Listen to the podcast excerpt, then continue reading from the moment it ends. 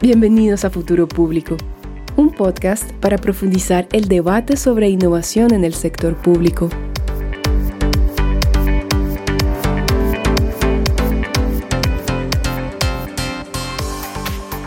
Hola, hola, bienvenidos a un nuevo episodio de Futuro Público. Yo soy Alberto Burs y el día de hoy tendremos como invitado a Juan Felipe Yepes. Él es colombiano y con él estaremos conversando alrededor del tema de cómo generar capacidades y competencias de innovación pública en funcionarios públicos. No se olviden de que nos pueden encontrar en nuestra web futuropublico.org o si no en nuestro LinkedIn como Futuro Público. También no se olviden de que todos nuestros episodios están colgados en Spotify, YouTube, así como en las demás plataformas digitales. Y bueno, sin más preámbulo, le damos la bienvenida a Juan Felipe.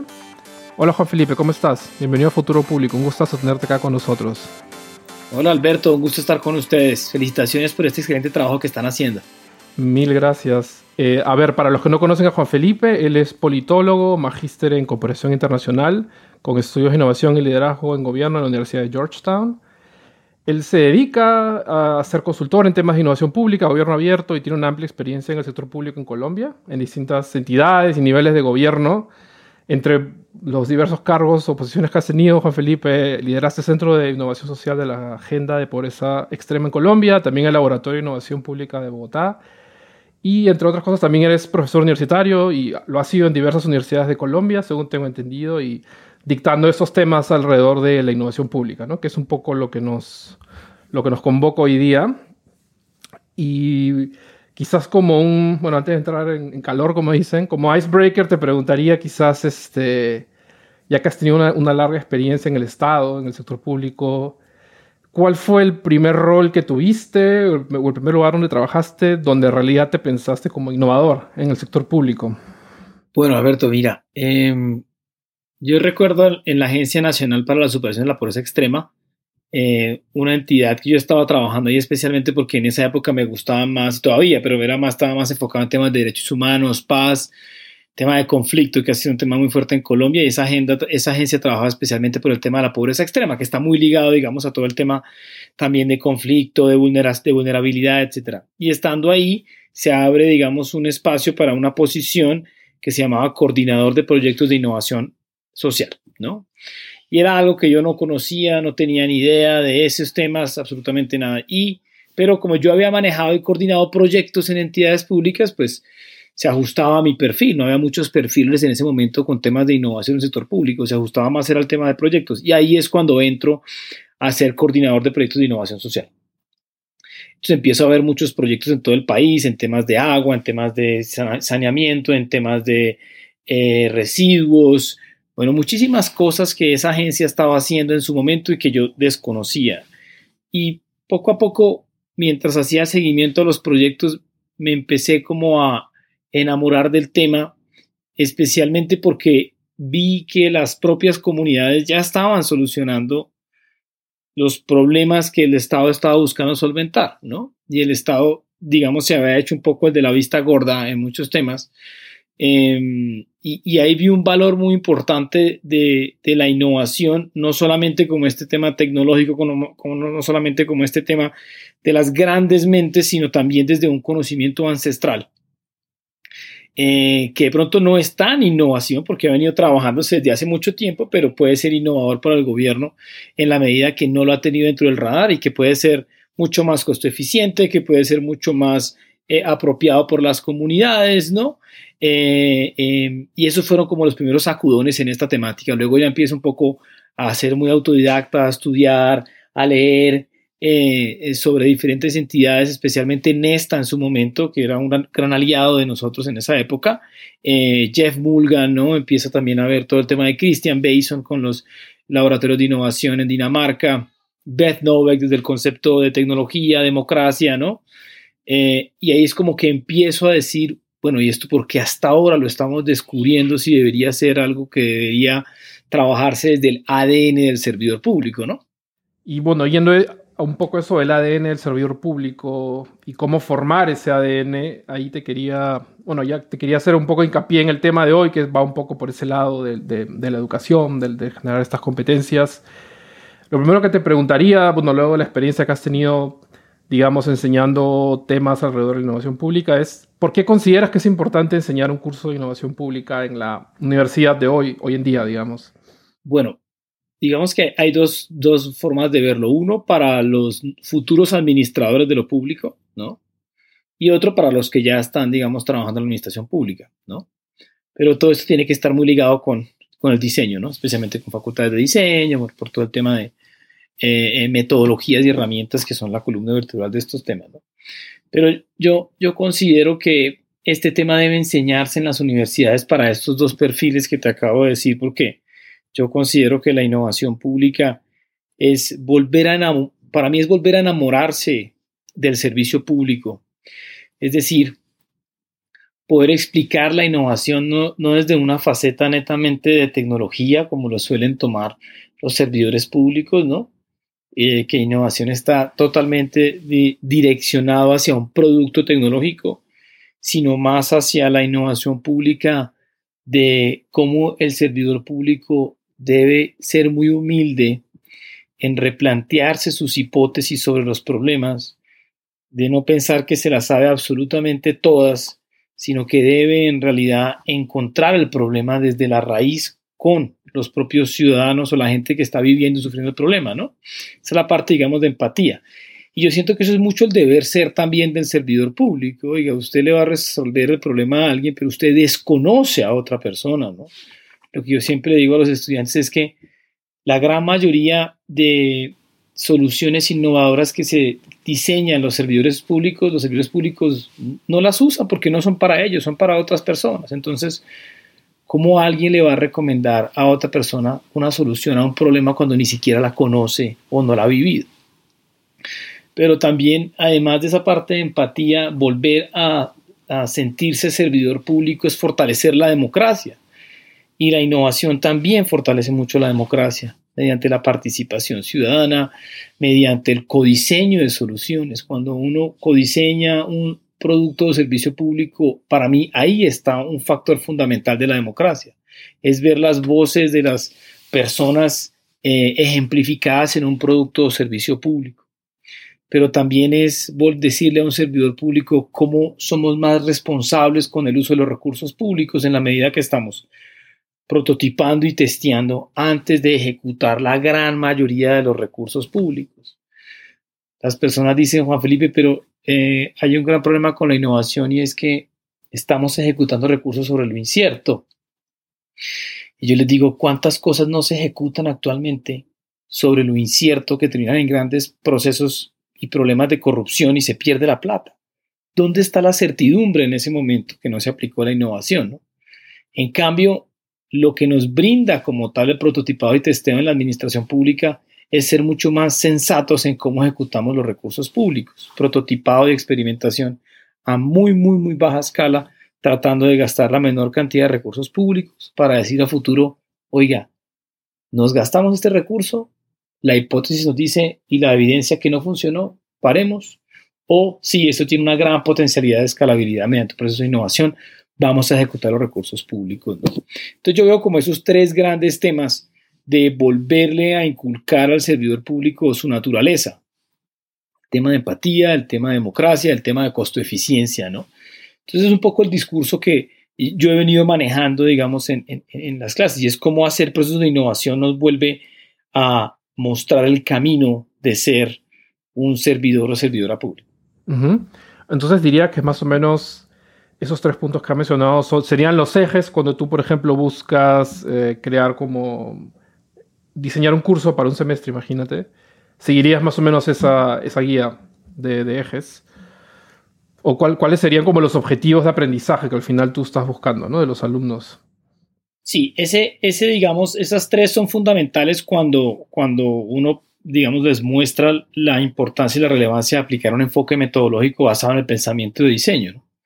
Pero yo creo que en el caso colombiano y latinoamericano es también mostrarle a los servidores públicos, oiga, Latinoamérica ha tenido un desarrollo y Colombia grandísimo en innovación pública, ¿no? Y poderles contar a través de los años, por ejemplo, el gobierno eh, de Juan Manuel Santos, el gobierno de Iván Duque, ¿no? Estas dos últimas administraciones han tenido un compromiso fundamental con la innovación en el sector público, em, eh, cómo Colombia ha sido protagonista y Latinoamérica en el marco de la OSD y la Declaración de Innovación Pública de la OSD, ¿no? Em, cómo países latinoamericanos han venido trabajando y aplicando y desarrollando laboratorios de innovación, ¿no? Chile, Argentina, Brasil, México, Perú, ¿no? Ecuador, ¿no? Como nosotros también estamos a la vanguardia, yo digo, de una forma mucho más latina de generar la innovación pública. Entonces, un, poco eso es como el concepto, el contexto, contexto, ¿dónde estamos? El servidor público dice, bueno, y ese tema Colombia, ¿cómo está? Estamos muy bien. También un poco es mostrarles quiénes son estos grandes influenciadores, influenciadoras de la innovación pública, eh, y quiénes han sido servidores, servidoras de lo público, ¿no? Entonces, hablar de lo que, de que te mencionaba de eh, Christian Bason, por ejemplo, ¿no? Mariana Mazzucato, ¿no? Desde sus inicios hablando del Estado emprendedor, pero también ejemplos claros como personas como Román Josif, Juan Felipe López en Chile, ¿no? Que han sido personas que han trabajado mucho los temas, en Brasil también, ¿no? En Argentina, hay muchos ejemplos eh, eh, en Latinoamérica y en Colombia. Entonces, un poco como decirles, oiga, esto no es de otro mundo, es totalmente real y es transversal ya, es, una, es algo que se debe hacer en la administración pública y Latinoamérica ha tenido un papel, digamos, eh, predominante. Y otros temas que también se mencionan, Alberto, es el tema de futuro, ¿no? ¿Hacia dónde vamos con esto? es poderles mostrar que el tema de la prospectiva, el diseño de futuros también es clave en el diseño de políticas públicas y cómo eso va a empezar a cambiar las administraciones teniendo en cuenta problemas como la contaminación, el tema, digamos, de la biodiversidad, ¿no? Eh, eh, digamos, cómo aplicando herramientas de pensamiento futuro que especialmente en Europa se han tomado mucho en cuenta, debemos empezar a prepararnos y anticiparnos, como dice la OSD, a grandes problemas de la administración pública con innovación. Esos son algunos, algunos temas. ahí, ahí, quería preguntarte, porque mencionaste anteriormente, ¿no? Tú eh, como que enfocas un poco tus cursos o, visionas esto del futuro de funcionarios públicos y actuales funcionarios públicos. Em, ahí te quería preguntar, ¿cuál crees tú que es la mayor diferencia eh, de enseñar a estos dos públicos distintos? hay como más, eh, más diferencias o más similitudes. No sé cómo, cómo lo ves tú. Yo este año comencé a trabajar, eh, hace, hace un año y medio comencé a trabajar con estudiantes de pregrado. Ya con posgrado llevo trabajando más o menos unos siete años. Entonces, sí, hay unas diferencias abismales. Los servidores públicos ya, digamos, de, de posgrado, que ya lleva mucho tiempo, traen una dinámica de aplicación de la innovación pública en el contexto que ellos trabajan. traen grandes desafíos como temas de no hay presupuesto, hay temas, digamos, de políticos, entidades de control, cómo hacemos para manejarlas, cómo hago para que mi jefe o mi jefa me dé aval para aplicar la innovación y digamos que sobre eso eh, es interesante dialogar porque muestran los problemas de hacer innovación pública en el terreno, ¿no? son mucho más experimentados. Pero el lado de, de, pregrado, especialmente estudiantes eh, jóvenes, primero tienen una desconfianza muy grande ante las entidades públicas, ¿no? Desconocimiento también, pero quieren aprender. No creen mucho en las entidades públicas, eh, pero además no entienden, ¿no? Les cuesta trabajo también entender cómo una entidad pública puede ser innovadora. ¿no? ¿Cómo, es eso de innovación en la administración pública si el contacto de pronto que han tenido con las entidades públicas es más de eh, hacer una solicitud virtual, ¿no? Eh, eh, acompañar a la familia a hacer algún trámite, ¿no? Entonces es un contexto muy, muy, muy, muy diferente. Y lo siento que los, los, em, los, estudiantes ven al sector público es más desde el proceso electoral, democrático, elecciones, política, pero hay mucho más allá de esos momentos políticos y es el diseño, implementación y evaluación de políticas públicas, ¿no? Eh, bajo un gobierno y una ruta que la marca un plan de desarrollo. Qué interesante. Y entre estos alumnos jóvenes, generación Z, no sé cómo los definiríamos, ¿Crees que se inclinan por ciertos temas eh, o no sé, hype, temas hype o no sé, o sea, ¿cómo lo ves un poco de tu perspectiva? Yo creo que hay cosas que les llaman la atención, especialmente de ver cómo el sector público puede llegar a parecerse al sector privado en la medida que está constantemente o con la innovación quiere rediseñar sus productos y servicios, ¿no? Van siempre metidos más hacia el tema de la tecnología, ¿no? Que es interesante que conozcan eh, cómo va el sector público en eso, ¿no? Les suena mucho cuando en las clases también menciono el tema de, de GovTech, ¿no? De que la importancia, digamos, de empezar a traer a esta conversación a las startups, a las scale-ups, eh, para que sean más, para que puedan resolver estos temas de, de, innovación pública, ¿no? Entonces esa parte como que les gusta mucho, pero ya cuando hablamos de planes de desarrollo, contextos internacionales, conceptos, de pronto lo revisan, lo, interiorizan, no sé qué tanto lo apropien, ¿no? Ya cuando tienen interacción con entidades públicas que hace parte, digamos, de, del programa que dicta la Universidad de los Andes, a ellos les gusta más ya un poco entender y conocer, porque tienen como esa, esa, incertidumbre, entonces ahí se meten, se meten un poco más. Pero siempre les va a llamar el lado de la tecnología, les llama mucho, digamos, les gusta mucho ya veo. Eh, ahí te quería preguntar, eh, Juan Felipe, hay un poco para. También aprovechando tu experiencia personal dentro, dentro del sector público, en lo que has visto como, como practitioner o como profesor, eh, ¿qué capacidades o competencias crees que necesita este servidor público del futuro? Yo creo que la más importante es la humildad. Creo que esa ha sido una constante, ¿no? Te encuentras en clase, especialmente con pregrado, con inclusive alcaldes, con congresistas, ¿no? con concejales, que ven la administración pública es más como un escenario político, ¿no? Entonces, plantean que lo que ellos dicen que es, es lo que es lo que es, ¿no? Sin ningún tipo de evidencia. Entonces, yo creo que esa es la primera. Yo creo que para hacer innovación hay que ser muy humilde como servidor público en decir, yo no tengo el conocimiento absoluto sobre algo, sino tengo que primero eh, entender muy bien qué es lo que está pasando con la problemática desde los ojos, la mirada, la voz de las personas que están viviendo o sufriendo ese problema.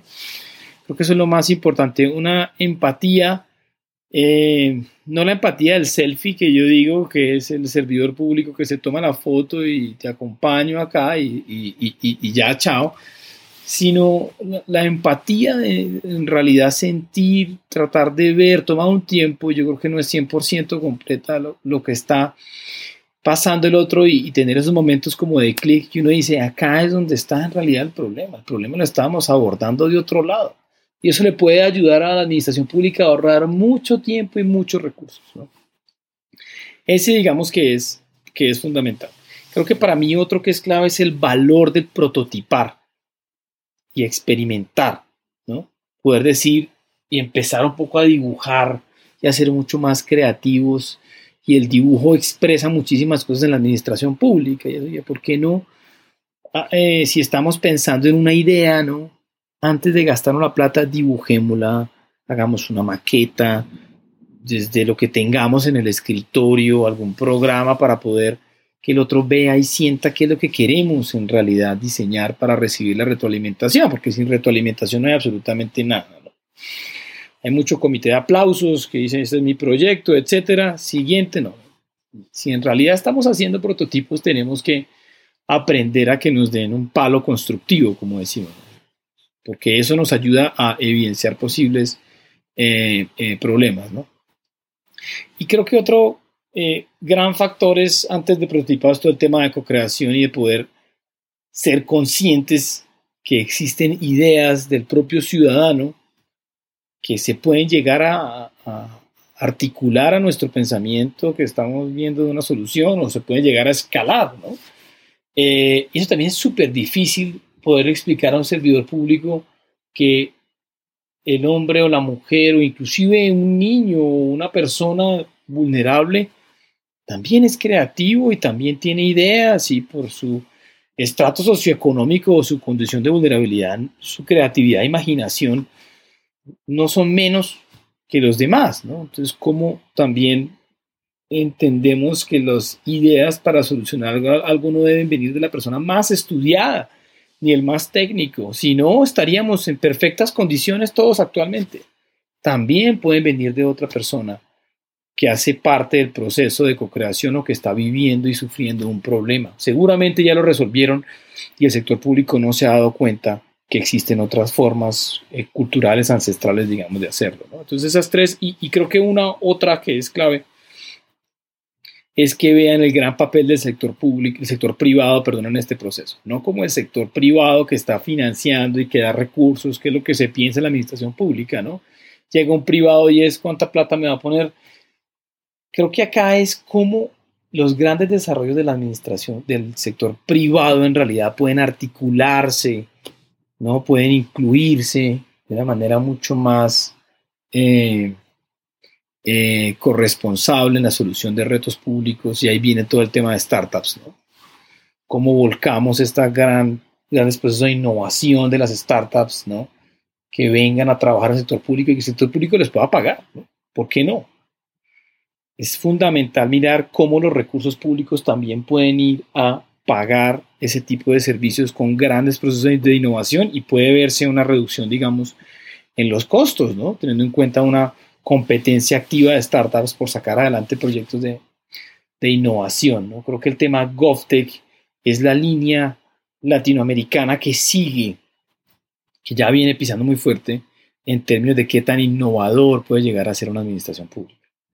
Ahí Juan Felipe me has nombrado como cuatro o cinco temas. Eh, lo que te preguntaría quizás eh, un poco como jugando, eh, dentro de estas capacidades, competencias que, has mencionado, ¿cuáles te parece que son las más difíciles de transmitir o que los servidores públicos adopten? Y por ahí, de repente, ¿qué es lo más fácil o, el más low hanging fruit, como dicen, para, para, un servidor público aprender?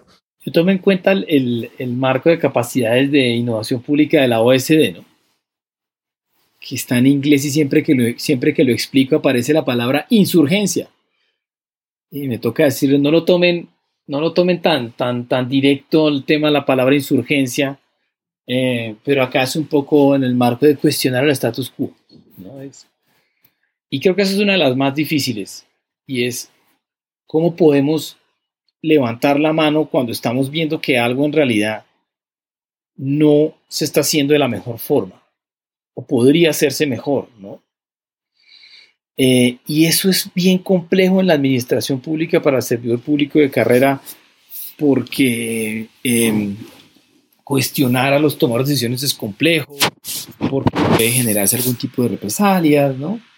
Pero creo que acá lo más importante dentro de la administración pública es poder decir, creo que eso no está tomando un buen rumbo, yo considero que se debería hacer de otra forma, ¿no? Y ahí viene la contraparte en la administración pública, y es, ¿no? Esas frases en la administración pública de, oiga, no se me ponga inteligentico, yo a usted no le pago por, le pago por hacer, no le pago por pensar, ¿no? Eh, pero yo siento que si nosotros no empezamos a trabajar como servidores públicos ese tema de insurgencia y de cuestionar el statu quo, pues va a ser súper bueno porque Ahí es donde uno empieza a ver los temas de corrupción, ¿no? Los temas de que nadie me dice nada, entonces hagámoslo, ¿no? Y las cosas se empiezan a, dar. Una entidad pública donde uno ve en realidad que hay mucha corrupción o que no hay de transparencia, es una entidad pública que nunca va a ser innovadora, ¿no? ¿Por qué? Porque no se permite identificar cuáles son los posibles errores o problemas que están pasando. Y sin eso no se puede, es muy complejo crear innovación. Yo diría que esa, esa es un poco despertarse a, los servidores públicos, cuestionen, cuestionen también lo que está pasando.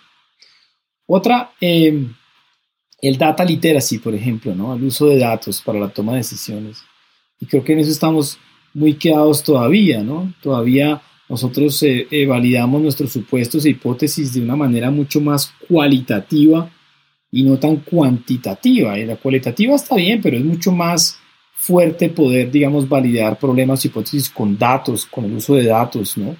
La cualitativa es relevante también, pero a veces no tiene tanto fundamento porque son, terminan siendo temas muy subjetivos, ¿no?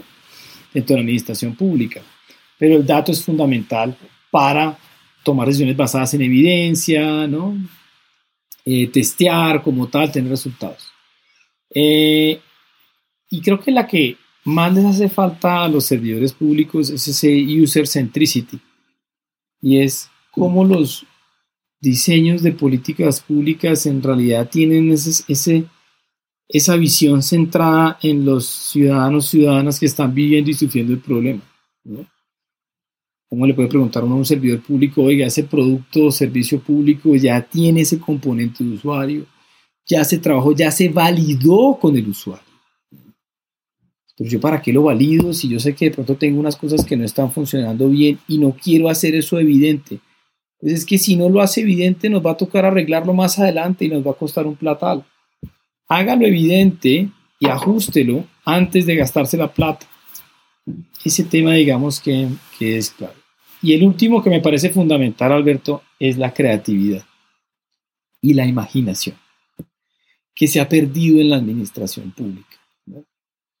Entramos a las entidades públicas y es como una especie de barrera. Se nos cae la creatividad, nos volvemos unos robots.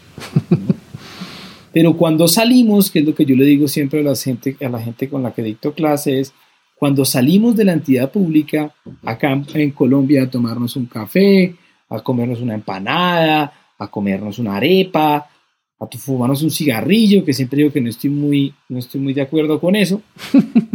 Ahí afuera de la entidad es que el servidor público empieza a dialogar y a contarse historias, y a contarse ideas, y a contarse cosas, ¿no? Esos espacios proclives para creatividad e imaginación se están dando por fuera de las entidades, deberían darse por dentro. ¿Mm? Pero es una, es una barrera mental que se crea cuando uno entra. Ante tantos problemas públicos que hay en la administración, en la ciudadanía. Necesitamos mentes creativas, no imaginativas, dentro de las entidades públicas para mirar cómo resolvemos todos esos chicharrones, como yo digo. Pero no se genera así, son espacios totalmente estáticos, ¿no? Y ahí viene el tema de la cultura. Y es que si yo desde la entidad pública como gerente o gerenta no creo espacios, digamos, no fomento una cultura de creatividad e imaginación, no hay vía libre para esto, en realidad no estamos haciendo eh, absolutamente nada. Entonces, eh, ver a servidores públicos dibujando, rayando, ¿no?